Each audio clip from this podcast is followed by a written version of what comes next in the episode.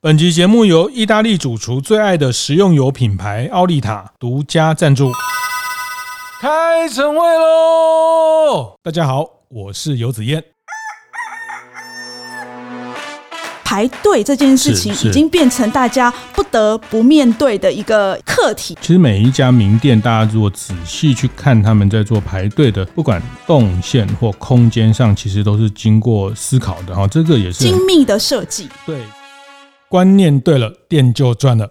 欢迎收听大店长晨会，我是天下杂志副总主笔王一之，我是大店长读书会创办人游子燕。哇，新年新气象哦！今天是我们发财，是是是是是是 拜早年，哎，红包红包记得哈。是，这我们今天是我们二零二三年哦第一集的播出哦，哇，那个万象更新呐。是是，这个挥别了二零二二年的不确定的高高低低哈。那这个其实到了。下半年整个服务业大解封之后，大家就生意就强强棍了。听说都已经大概回复到我们二零一九年的那个疫情之前的业绩哦。是是，哎，真的很替服务业朋友们开心哈。可是他们好像也马上就是。完全没有休息，就准备要来备战。我们是一年当中最旺、最旺的过年档期，哈。是是，其实还没有。其实前阵子这个跨年还有圣诞节，哈，其实大家整个餐饮业，像呃，我去吃这个我们家的这个很很喜欢的一家爱店哦，哇，那个呃，哪一家啦？哪一家啦？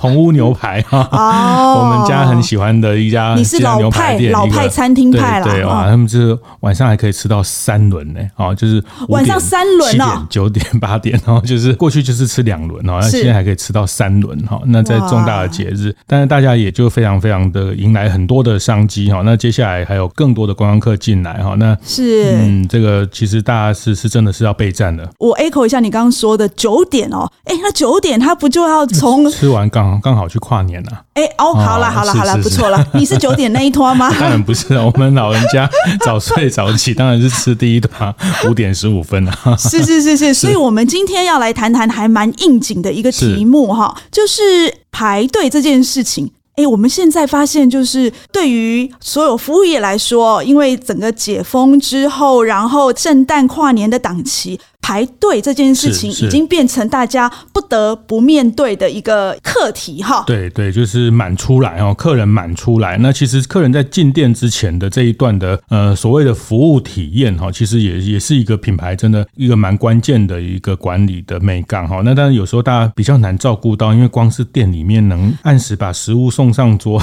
这个就已经快已经不行了，还管到你门口这些人。但是其实我们跟一直常常也在聊，或是常常看到。一些店，我们都会特别去观察它在排队的设计啊，排队的这个流程上的，甚至它排队的空间、排队的环境怎么去设计、怎么去安排，其实这个都跟品牌的经验非常有关系哦。那常常大家也会看到一些新闻哦，什么名店啊，去排名店排到。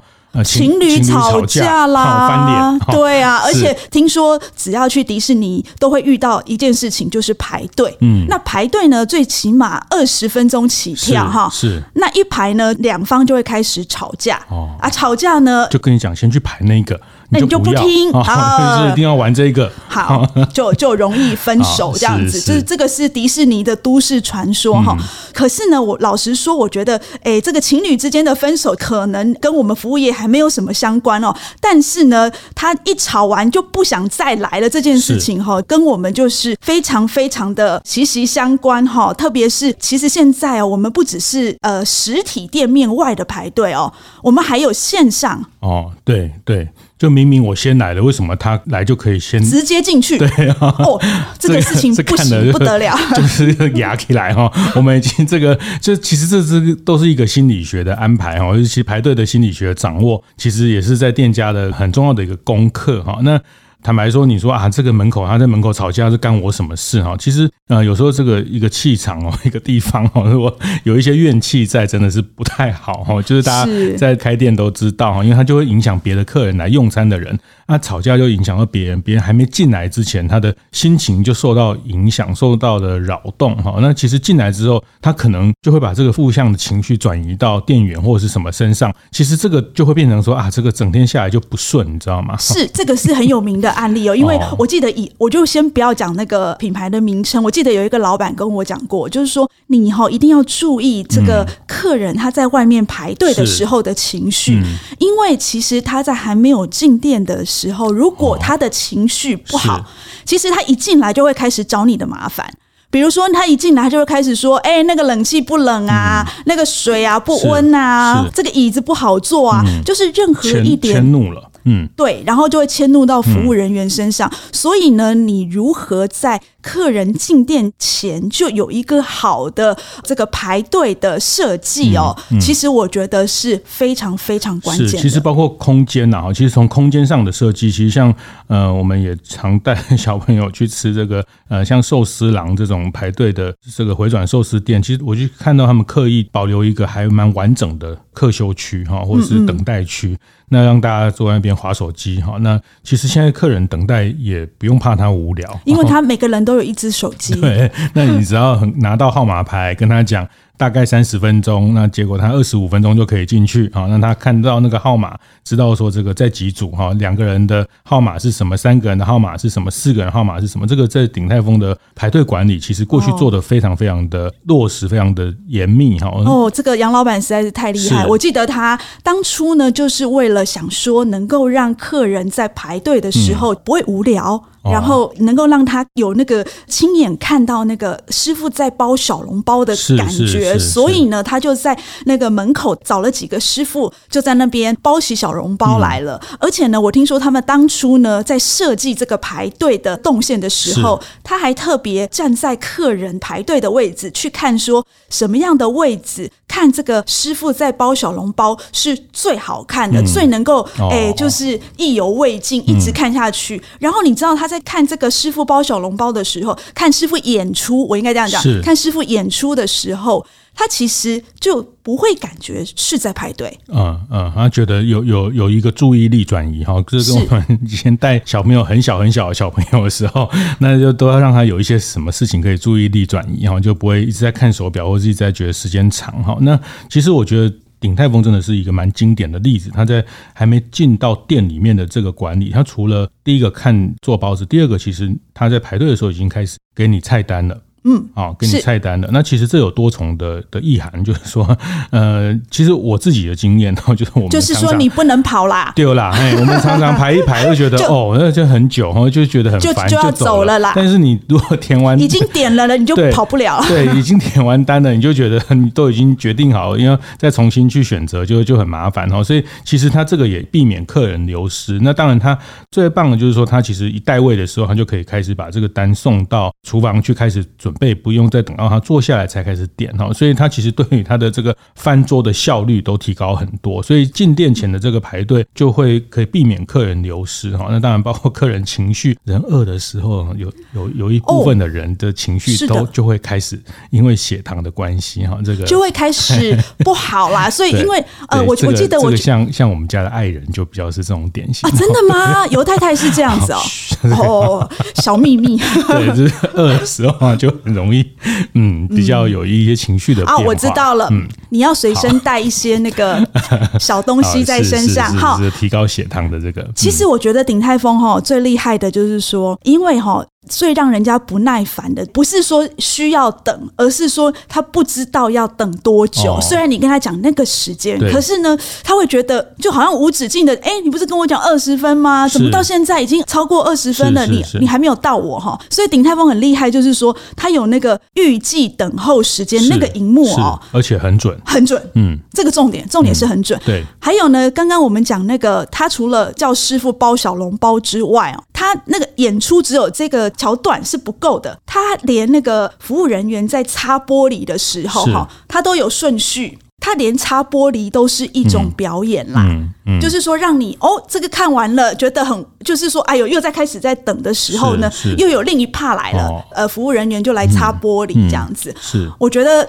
这个厉害，是是，就是说他也是从他开始，在很多店就会把，比如两个人、三个人、四个人。其实我觉得客人的心态是这样，就是等没有关系，因为一定要等才好吃哈。是要等好吃，最最重要是公平性哈。那他觉得公平性被照顾到了哈，那你说多久就可预期。这个都是客人的心态哈，那其实真的有排队才好吃，这个也是一个很微妙的心理哈。就是刚讲迪士尼哈，就是排队排到 keep 一名哈。那但是我跟你讲哈，不排队也不好玩，也不好吃哈。就是有一次非假日，我带小朋友去那个六福村，他都不用排队，你知道吗？他就玩一玩，玩一玩，两个小时就什么都玩完了，然后就觉得无聊了，就觉得无聊的。哎，你们这种人好难按耐哦，这个真的有，这个真的是有心理学的证据哈，因为他的这种期待感，然后。让别人看别人玩玩很开心啊，这种互相感染的这种情绪。那你如果一个乐园都不用排啊，现在去一一直去玩啊，云霄飞车玩三次玩四次，那其实也也不嗨，你知道吗？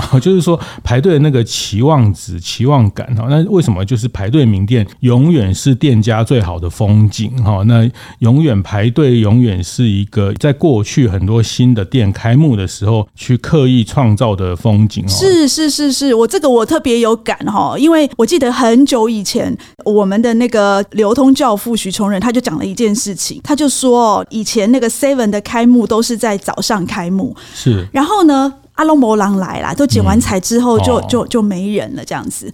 然后他跟那个呃，现在在全联的副董事长那个谢建南谢老大两个人去香港参观哈，就发现说，哎，奇怪，为什么呃香港的 Seven 开幕都是在下午开幕啊？是，后来才发现说。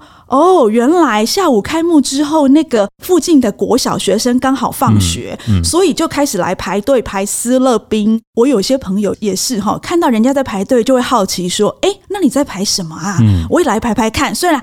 有的人就很有趣哦，他也不知道前面在排什么，就去排了。是从众行为。是，然后呢，那个感染就是涌入开心的那个状态哦，我觉得是新店非创造不可的一个排队的风景哈。对对，但是我我会刚刚讲过，这是过去比较典型的套路哈。然后呃，我们也会听闻或者是听说有些店甚至会花钱请人家来排队哈。哎，这个在在我真的听过，在对岸或者在这个呃不同的市场，他们。排队还有这种专业的公司，他排完去领完商品之后，还要再换一件衣服，再换一套衣服，再过来排队，你知道吗？就是说，哦、真的、哦，就是说，这个排队应运而生的周边产业，在过去也是一个一个在线下门店为为流量核心的时代哈。排队真的是一个蛮蛮蛮关键的风景。但是我我自己现在观察，其实排队这件事情在现在这个时代，特别是在有手机的时代哈，这这也是我们接下来要讨论，就是说，我觉得这时候谈这个议题也蛮蛮关键的，就是说，过去我们会有一个。惯性，或者是觉得说啊，有排队才是名店哦。那呃，坦白说，我现在看到很多名店，或者是说，其实现在消费者他对排队这件事情等待的耐性，或者是说等待的心态也在改变哦。因为特别是有手机的这个呃科技的介入之后，那比如很多的呃，可以先透过定位。订餐的系统可以先透过这些呃，像刚讲，比如说去排一些地方名店，那有些人不用排队就可以直接通关哈，因为他先在这个。就是有后门的啦，不是不是，他现在 不没有没有人都像你一样都有后门。我说以前都有后门的，但是现在呢，就是他去 Klook 啦，K 什么 KKday 啊，先去买这个这这套票里面的这个部分哈，那他就部分的时段是开放给在线上预定的人哈，那所以我觉得排队的管理在这个时代又变得更需要去设计。是，好，那让我们休息一下，我们待会再来继续聊一下哦，怎么样的排队设计才能够让客人排得心甘情愿？欢迎回到服务一点绝现场哦，我们刚刚讲到这个排队的设计，就是是客人进门前的设计哦，就是让他忘了排队的时间啦，嗯嗯、最主要就是这样。是排队这个设计啊，我们就其实每一家名店，大家如果仔细去看他们在做排队的。不管动线或空间上，其实都是经过思考的哈。这个也是精密的设计。对，就是说，大家要要从这一段就开始去做这个服务体验的流程啊。那我我也常跟很多开店的朋友分享，其实我们去观察呃麦当劳跟星巴克哈排队的方向、排队的动线就不一样哈。麦当劳是直的排队，然后你点完餐旁边取餐，好点餐跟取餐。那看着号码取餐，那这个就非常一目了然哈。不管你是从平板点的，不管你是在柜台点的，那你就是另外订到一个取餐的方式。那其实大家看，呃，像星巴克，它其实比较像零售，它有点像我们去 Seven Eleven 结账的排队的那个经验。零售业的排队，它比较是这个横的排队哈，因为你在结账的过程。哎，你会看到一个蛋糕，你会看到一个呃，呃星巴克的限量杯。对对，有新的商品哈，就像在便利商店排队，你也会多拿一点这个巧克力，多拿个口香糖什么的哈。那这个就是它排队动线，其实都是在这个呃设计的这个部分哈。所以、哎、那我要补一个是 S 型的排队哦。迪士尼它是 S 型的排队，哦、为什么呢？好处呢，就会让你觉得，哎，感觉我就快要排到了，因为它是一个弯弯曲曲的排队，嗯、然后呢，旁边就会有一些不同的体验的东西出现了。嗯、就是说，其实呃，设计客人排队的历程，就有一点点像设计体验。嗯，就是说，他把那个所有的等待变成一种体验的设计，是。所以，他在等待的过程当中，你希望他有什么样的体验？比如说，如果我在很无聊的时候看到呃米老鼠啊，或者是唐老鸭的大的那个人偶到我身边来跟我握个手，哎、嗯。我可能就会觉得嘿很有趣，是就忘记了。那或者是我左边呢，马上又排到哪一个地方呢？又开始有一些呃什么不同的那个展演啊，很在你的面前眼花缭乱，其实都可以吸引他们的注意。是是，但这个我们常常看到更多年之前 我们的海底捞的排队。也是一个呃很被研究的个案哈，是海底捞排队的时候就给你开始吃了 哈，就开始做指甲，就开始这个体验到很多的零食啦，这个都算是在排队体验里面一个很特别。在过去，所以海底捞的这个模式对它带来的加分是什么？哎，老实说，我在吃完海底捞第一次之后，我第二次会想要因为修指甲。嗯而去吃海底捞，就是那个海底捞，就等待变成我的一种期待了。等待变成你的期待，对，等待变成我的一种期待。因为老实说，我从以前到现在，我从来没有在海底捞被修过指甲。是为什么呢？等不到，等不到，嗯，永远等不到，比火锅还难等哦。所以我觉得他就成功的创说说实在，等待变成期待，对啊。所以我觉得很有趣的是，其实你在外面修个指甲也没什么了不起的，对不对？但是呢，比如说你去那边不用等，你还想说，哎，可是我可不可以先来修个指甲，再进去吃火锅这样子？就是。把那个我们本来觉得它是一种排队的配套，变成吸引我们去海底捞的主要原因。是是，好，我也来照样造句一下哦。刚才讲等待变期待哦，那我觉得等待有没有可能变成一种款待的开始？好，那那比如说很多。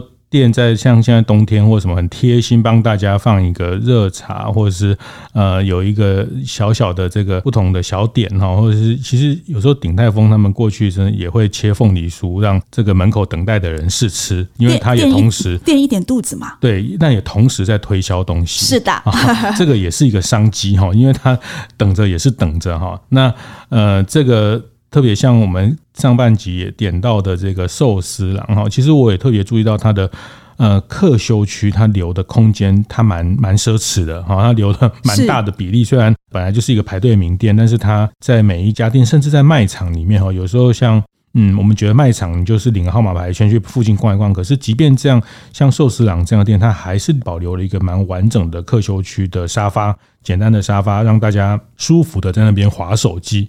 现在的人需要舒服的划手机，然后呃舒服的在那边回讯息。啊，那我觉得这也是一种款待的开始。是，就我所知哦，就是海底捞他们在跟那个百货商场在讨论要不要进驻的时候，其实他们第一个并不是去讨论里面的内用区有多大。他会先确认，就是跟他们先讨论说，你给我的这个客人等待排队的空间有多大？嗯，呃，他要先确定他的这个空间符合他的需求，他才会考虑愿不愿意进驻。哦所以这件事情呢，其实就反映了客人进店前的这个呃心情有多重要。嗯、其实这个也是一个奇招啦，哈，就是说 大家普遍不太重视这一段的服务体验，他就故意在这个服务体验去放大这个卖点，哈，放大他的服务的记忆点，哈，那这个也也是一种很厉害啊，我觉得，因为大家普遍都疏忽掉这一段，那觉得反正进来再好好的去款待或者是去服务，哈，那呃，我会觉得这个都是在过去的常常看到的一些服务管理的做法，但是现在会，呃，为什么我们觉得这个设计接下来或者是？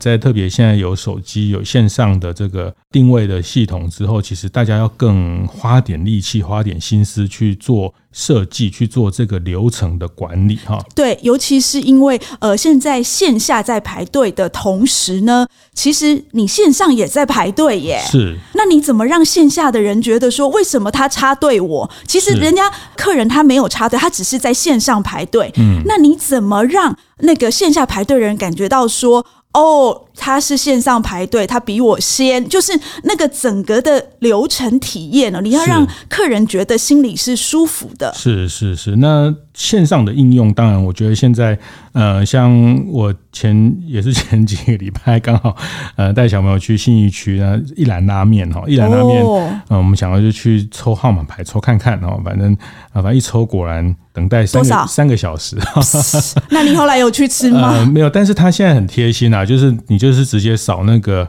号码牌上面的 QR code 哈，那它就是会告诉你说你的等待时间还多久，那你就是呃可能去真的是看场电影回来看看，哎、欸、三个小时剩下 呃三十分钟，那你就觉得考虑可以去用餐。哎、欸，可是我上次去一兰拉面拿那个呃号码牌的时候，我那时候还没有 QR code，我那时候去拿号码牌的时候，一抽两个小时，我心里想说。啊、哦，算了，我就走了。哎、嗯欸，我后来发现，在我后面很多人都跟我一样、欸，哎，是，就是抽了号码牌以后就离开了，嗯、就看到那个时间点。是，可是我后来就想说，就是今天我们在谈这个议题，就是排队的这个时间哈，就是排队的这个呃过程当中，你怎么让客人愿意留下来排队？是，他如何不离开？哈，像。呃，我觉得很厉害的是，就是我之前去过一个餐厅，我忘记了，可能是在国外的餐厅，就是我排队排了一个多小时，因为是一家名店。嗯、那我觉得我既然来了这个这个地方，我一定要排到这样子，排了很久。但是我在结束排队，然后他要领着我进去的同一刹那，他给了我一个甜点。哦哦。而且那个甜点刚好是我喜欢的提拉米苏，嗯嗯、我瞬间忘了等了一个多小时的那种难耐啊，你知道吗？嗯、就是说吃人的嘴软哦，哎，不是，就是说马上这个怒火就被一盆这个。甜滋滋的甜点，我忘记了，我真的就忘记我那个等待的时间了。是，其实，在国外的一些小店哦，其实我也会常注意到，他们有时候在等待区、后卫区，或是那个店东啊，或是老板娘都会出来跟大家做一个小小的公关啊，打打招呼啊，或是来说谁谁谁的名字已经到了啊，谁谁谁哈。那其实也是营造一种很温暖的感觉。是哎，我如果听到老板娘出来说：“哎，一直你的那个呃位置到了，来来来，跟我进去。”是，那甚至也。开始去做菜单的推荐哈，那呃菜单的介绍哈，那甚至。可以先点一个餐前的酒哈，其实，在国外的餐饮习惯，其实这个大家都可以去复制，或者是现在它也是增加营收，就就开始就开始推销了。那餐前有一个小小的这个呃，开始之前的餐前酒啊，给他一点点小小的零食。那其实这个也是小店可以用一种有温度的做法去做，把握商机啦。对对，有温度的方式去去沟通哈。那当然，我觉得。线上的这个方式真的很多哈，我上次呃跟这个我们也是一个好朋友，他们在做餐饮科技哈，他就示范了一些，比如说像日本的大卖场有一种排队的东西，比如我们去大卖场，它有。十家餐厅，好，那过去我们比如说我们一定要去吃这个 A 的餐厅或吃 B 的餐厅去排这个店，可是它现在有一种系统是你可以直接看到这十家餐厅里面有哪几家是不用排队就可以进去的。这个我们星光三月也有哦。啊、对对对，要下载 App 哈。对，要下载 App。其实它这个对店家带来的好处就是说，不是每个人都是目的性的要消费某一家店，有的人是想要比较快的可以去哪一家店。好，那其实这个都是在排队的管理里面都会让比较有产能或是还没有客满的店，反而也可以增加一些营收，因为有些客人他就是需要快，好，那他餐点的选择的呃这个尺度比较宽，哈，那这个其实在这样的系统里面，它都会解决，因为透过排队这个事情，然后去创造出商机，或者是去带来新的客人消费的机会。是，呃，我们刚刚讲的比较多，会是比较偏向就是线下的排队哈。但我现在要讲一个是线上的排队，是，就是大家都知道的门前隐味牛肉面啊。哦，我一个同事，他以前在美国，他说他的同学，台湾的同学都知道门前隐味这家店。我心里想说，哇，这么厉害哦，红到美国去。